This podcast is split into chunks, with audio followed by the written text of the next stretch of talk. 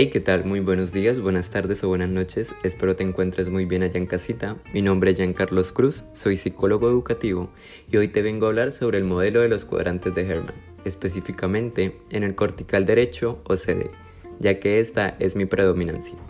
Se le conoce también como el estratega, ya que es una persona con características muy holísticas, intuitivo, integrador, sintetizador, que posee comportamientos muy originales, con humor, gusto por el riesgo, espacial, simultáneo, le gustan las discusiones, futurista, salta de un tema a otro, discursos brillantes e independiente.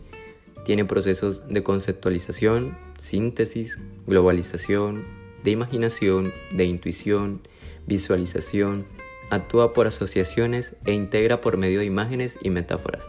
Sus competencias están más enfocadas a la creación, innovación espíritu de empresa, artista y visión de un futuro.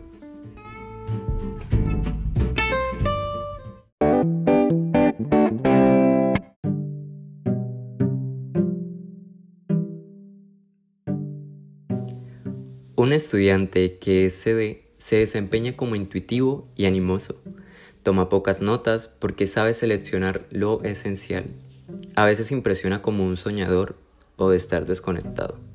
Por otras, suele sorprender con observaciones inesperadas y proyectos muy originales.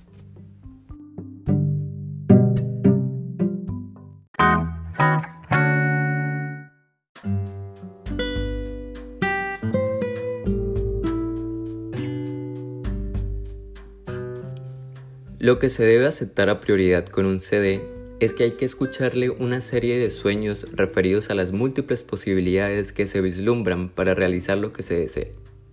A veces cuesta trabajo seguirle y se corre el riesgo de verse arrastrado a hablar de otra cosa.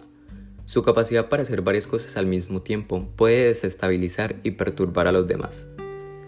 Al tratarse con él, se corre el riesgo de quedarse atónito o de perder la estabilidad por culpa del humor, las paradojas o las metáforas que utiliza quien le trata se siente impresionado por la riqueza de ideas que muestra, pero perplejo respecto a las posibilidades de ponerlas en práctica.